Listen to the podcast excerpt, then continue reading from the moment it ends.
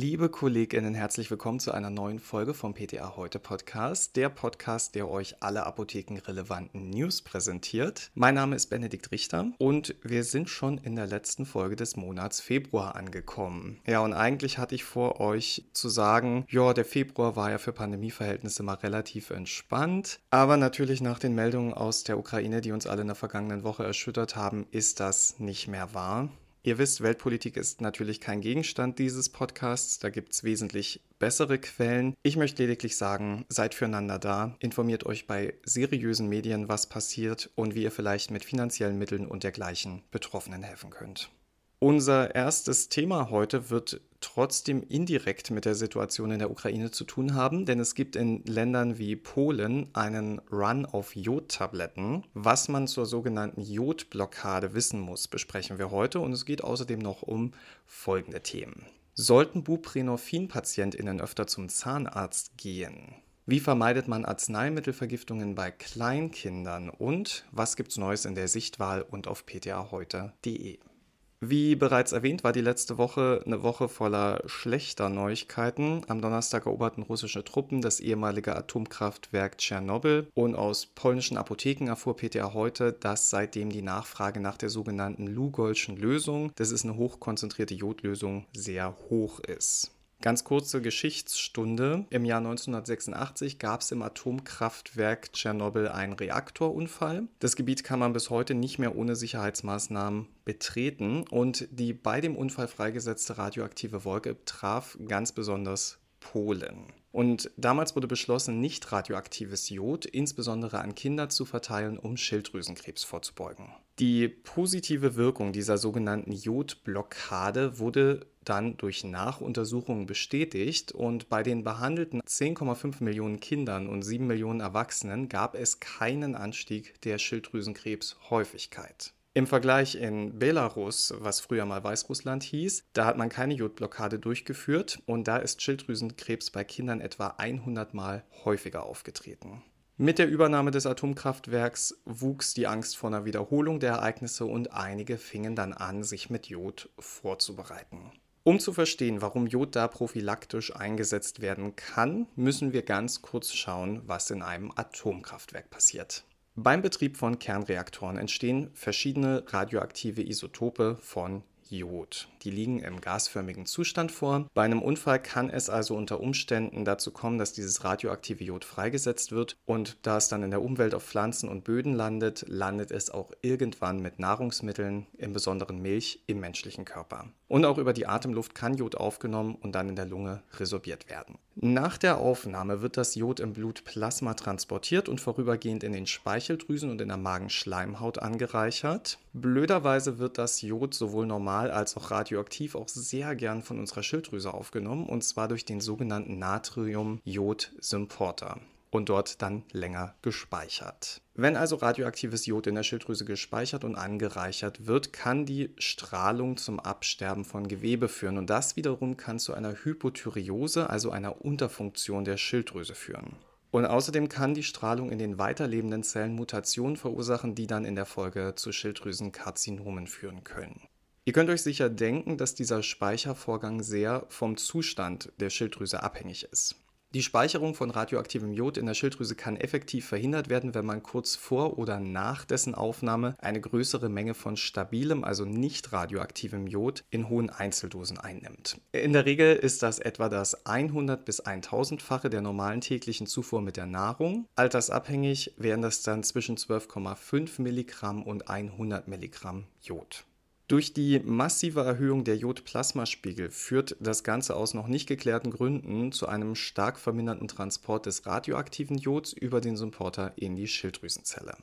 Und dann ist die Frage, was passiert mit dem ganzen Jod, das nicht gespeichert wird und noch im Blutplasma ist. Da kann man auch ganz beruhigt sein, mit einer Halbwertszeit von einigen Stunden wird das dann ganz normal über die Nieren ausgeschieden. Übrigens müsste man bei wiederholter oder längerer Freisetzung von Jod diese Jodblockade immer wieder erneuern. Die Strahlenschutzkommission und die Weltgesundheitsorganisation empfehlen nach kerntechnischen Unfällen Kaliumjodid zur Blockade der Schilddrüse einzunehmen. Dadurch könne das Risiko eines Schilddrüsenkarzinoms deutlich verringert werden.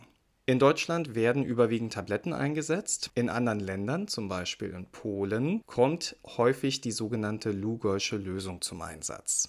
Auf ptaheute.de findet ihr übrigens eine Rezepturvorschrift und einige Herstellungstipps, falls bei euch in der Apotheke tatsächlich mal Lugolsche Lösung angefragt wird. Bei der Einnahme von Kaliumjodid sollte man ein paar Dinge beachten. Der Wirkstoff sollte nicht nüchtern eingenommen werden. Die Einnahme kann, vor allem für Säuglinge und Kinder ist es ganz spannend, durch Auflösen der Tablette in einem Getränk, zum Beispiel Wasser oder Tee, erleichtert werden. Wichtig zu wissen, die Lösung ist nicht haltbar und muss deshalb sofort getrunken werden. Jetzt vorsorglich Jodlösung einzunehmen ist eher nicht ratsam. Nicht nur, dass Kaliumjodid die Magenschleimhaut reizen kann, auch durch einen Run auf Jodidpräparate würde wieder ein künstlicher Lieferengpass entstehen. Und was wichtig zu wissen ist, eine Jodblockade der Schilddrüse auf Aufforderung durch die zuständigen Behörden kommt nur dann in Betracht, wenn nach der radiologischen Lage tatsächlich eine erhebliche Freisetzung von radioaktivem Jod erwartet werden muss.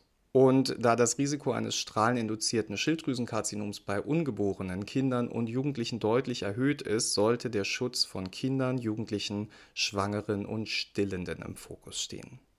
Ja, unser nächstes Thema führt uns in die Vereinigten Staaten von Amerika. Die FDA, die dort für die Arzneimittelsicherheit zuständig ist, hat nämlich spannende Entdeckungen zu Buprenorphin gemacht. Buprenorphin wird gerade in den USA sehr oft bei Opioidabhängigen zur Substitution eingesetzt und ist daher ein sehr wichtiges Medikament. Schauen wir kurz nach Deutschland, denn laut dem BfArM erhielten im Jahr 2020 in Deutschland zwischen 81.000 und 81.600 Menschen eine Substitutionstherapie. In den meisten Fällen, nämlich in 36,8 Prozent der Fällen, wird dafür Levomethadon verwendet. Methadon fast genauso häufig. Der Anteil von Buprenorphin liegt laut dem BfArM in Deutschland bei etwa 23 Prozent.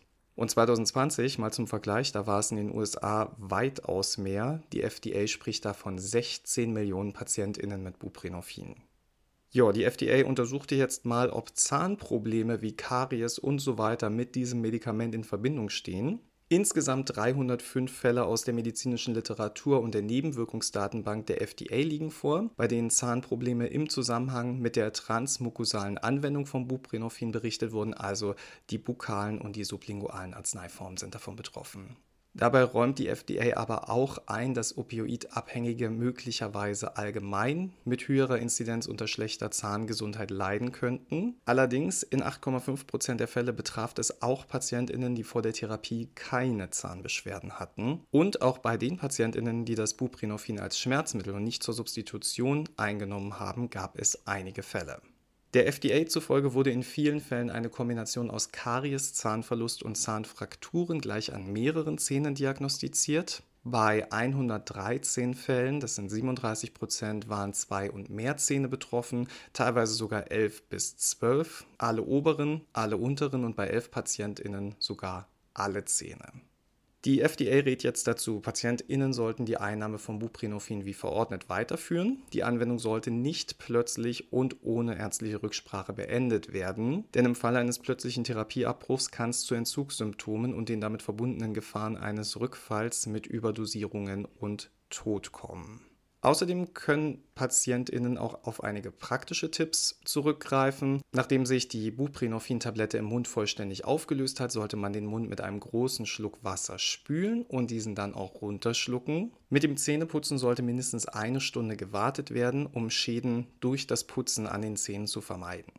Auch Zahnärztinnen sollten über die Medikation informiert werden und regelmäßig aufgesucht werden. Bei Zahn- oder Zahnfleischproblemen sollten diese umgehend benachrichtigt werden. Und auch die Substitutionsärztinnen sollten ihre Patientinnen über die Möglichkeit schwerwiegender Zahnprobleme aufklären und eine zusätzliche zahnärztliche Grunduntersuchung zur Bewertung des Kariesrisikos empfehlen.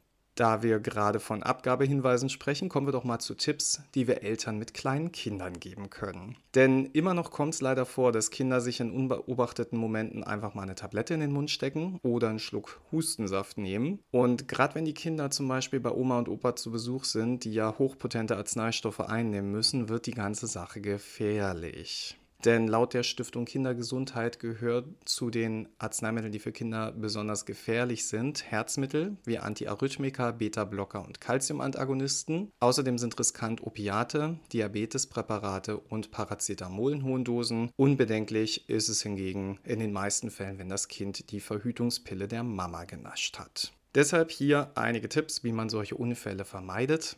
Arzneimittel sollten nur in einem abschließbaren Schrank oder Koffer aufbewahrt werden und der sollte natürlich abgeschlossen werden. Arzneimittel sollten vor den Kindern als solche bezeichnet werden. Man sollte ihnen jetzt keine anderen verharmlosenden Namen geben wie Bonbons, Fruchtsaft oder Zucker. Im Fall einer versehentlichen Einnahme sollte der Mund des Kindes gleich mit Wasser ausgespült werden, um etwaige Reste zu entfernen. Danach sollte sofort viel zu trinken gegeben werden, Wasser, Tee oder Saft, damit man die eingenommene Substanz verdünnt. Auf keinen Fall sollte Milch gegeben werden, die kann eventuell die Giftresorption beschleunigen. Und dann ist ja auch die gute alte Frage, erbrechen, ja oder nein. In dem Fall lieber nicht, es besteht die Gefahr, dass Erbrochenes in die Lunge gerät. Und was auch so ein Haushaltstipp immer ist, Salzwasser in großen Mengen zu trinken, auch kein brauchbarer Tipp bei Kindern, denn gerade bei den kleineren Kindern kann es da zu Elektrolytverschiebungen kommen. Wenn man nicht mitgekriegt hat, was das Kind nun genau genommen hat, dann sollte man die Augen nach folgenden Symptomen offen halten. Übelkeit, Erbrechen und Durchfall, aber auch Bewusstseinstrübung oder Bewusstlosigkeit bis hin zu einem Koma-ähnlichen Tiefschlaf, außerdem Atmungs- und Kreislaufstörungen, denn all das sind Symptome einer Medikamentenvergiftung. Und dann gilt es, auch ohne Symptome natürlich, so schnell wie möglich Kontakt zu einem Arzt oder einem Giftinformationszentrum aufzunehmen. Da kann ich euch auch noch einen kleinen Tipp geben. Das Bundesinstitut für Risikobewertung hat auf seiner Website eine App zum Download gestellt für Vergiftungsfälle bei Kindern und im Notfall kann man direkt aus dieser App bei einem Giftinformationszentrum anrufen. Es gilt jedoch, hat das Kind bereits Vergiftungssymptome, sollte lieber gleich die 112 angerufen werden.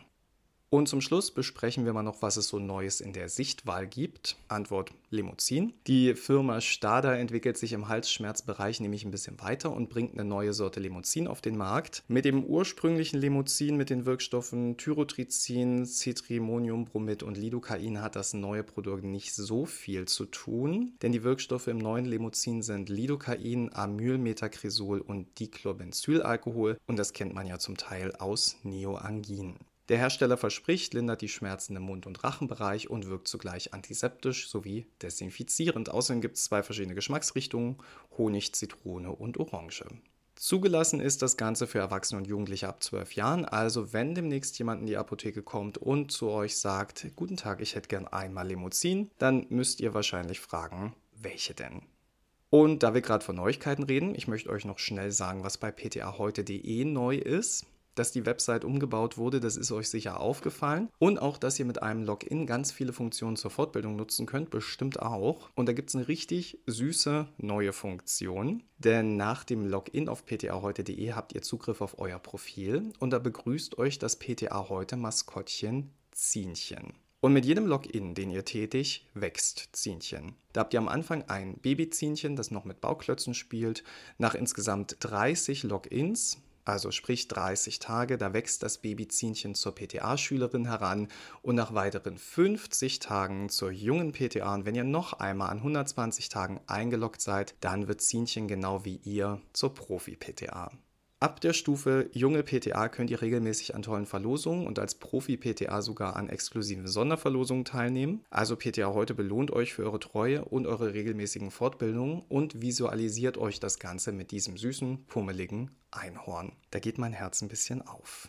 Der Login und die Registrierung ist für euch übrigens kostenlos. Wenn ihr die PTA heute Zeitschrift abonniert habt, dann seid ihr automatisch Clubmitglieder und habt dann sogar Zugriff auf das komplette Online-Archiv der PTA heute. Ihr müsst also nie wieder Zeitschriften im Keller lagern und dann den Artikel bei passender Gelegenheit raussuchen. Dafür müsst ihr nur einmalig euren Account mit eurer Mitgliedsnummer verknüpfen. Und wenn ihr jetzt sagt, wo finde ich meine Mitgliedsnummer? Auch da habe ich eine Antwort. Die Nummer findet ihr auf dem Adressaufkleber eurer PTA heute. Außerdem, die Funktion finde ich sehr, sehr cool, bei jedem Artikel wird euch ja die Lesedauer angezeigt. Wenn ihr also jetzt nur zwei Minuten Zeit habt und der Artikel hat eine Lesedauer von fünf Minuten, dann könnt ihr den einfach auf euren Merkzettel packen und den einfach später lesen.